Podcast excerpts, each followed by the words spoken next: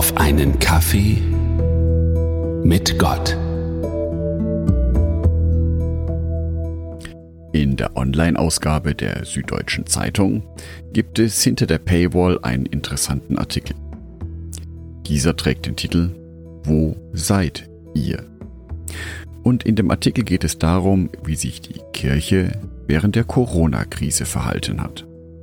Nämlich wenig den Menschen zugewandt, viel mit sich selbst beschäftigt und dadurch ist sie ihrem eigentlichen Auftrag, nämlich den Menschen Trost und Hoffnung zu spenden, nicht mehr nachgekommen.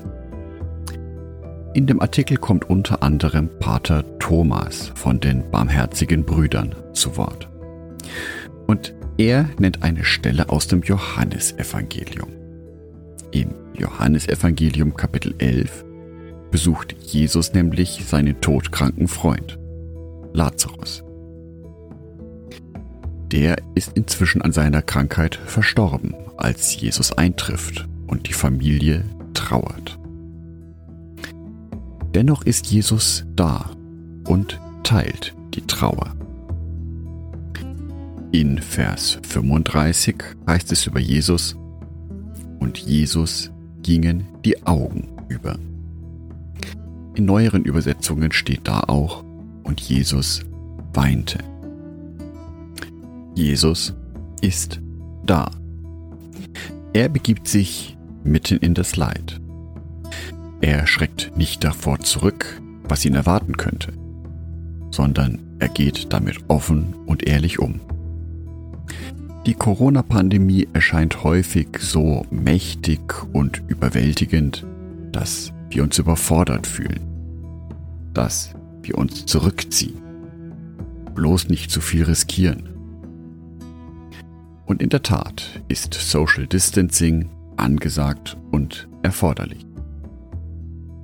Dennoch kann ich an dieser Stelle von Jesus lernen. Denn er zeigt sich nicht überfordert. Er zieht sich nicht einfach nur zurück. Warum hätte er noch vorbeikommen sollen? Lazarus war ja eh gestorben. Jesus geht in die Aktion. Er trauert um den Verlust.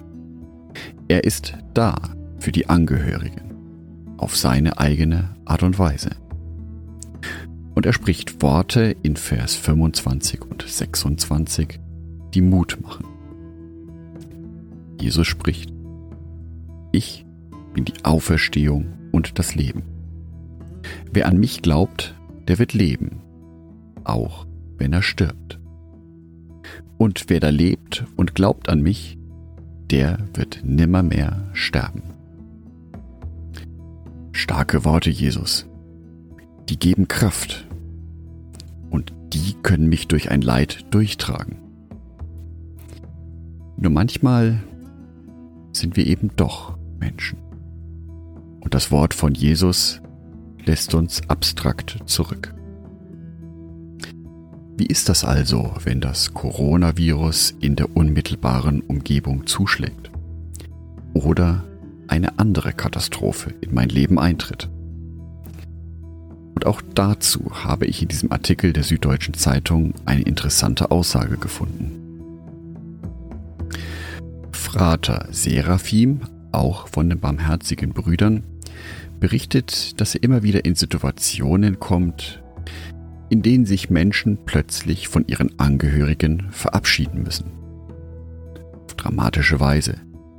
Kinder von den Eltern zum Beispiel. Und dann ist natürlich wieder mal die Frage nach dem Warum. Und seine Antwort darauf? Das weiß ich nicht. Aber ich weiß, dass wir die Frage zusammen aushalten können. Da zeigt sich für mich, dass Glaube gar nicht immer Antworten bereithalten muss. Nicht, ich habe oben mein Problem, werf eine Münze in den Automaten und zieh unten meine Lösung heraus. Sondern es geht vielmehr darum, im Glauben verbunden zu sein. Denn das Wort Jesus verspricht mir ja nicht unbedingt ein sorgenfreies Leben, sondern er beginnt mit Ich bin die Auferstehung und das Leben.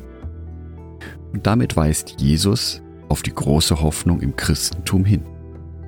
Nämlich unsere Existenz ist nicht beschränkt auf diese Welt, sondern uns erwartet etwas viel, viel Schöneres.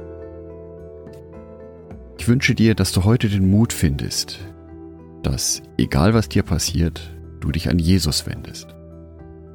Und wenn du offene Fragen hast, im Moment, dann ist das auch gut so. Denn das Leben, das wir mit Jesus Christus gemeinsam führen, geht weit über unsere Existenz auf diesem Planeten hinaus. Andacht von Jörg Martin Donat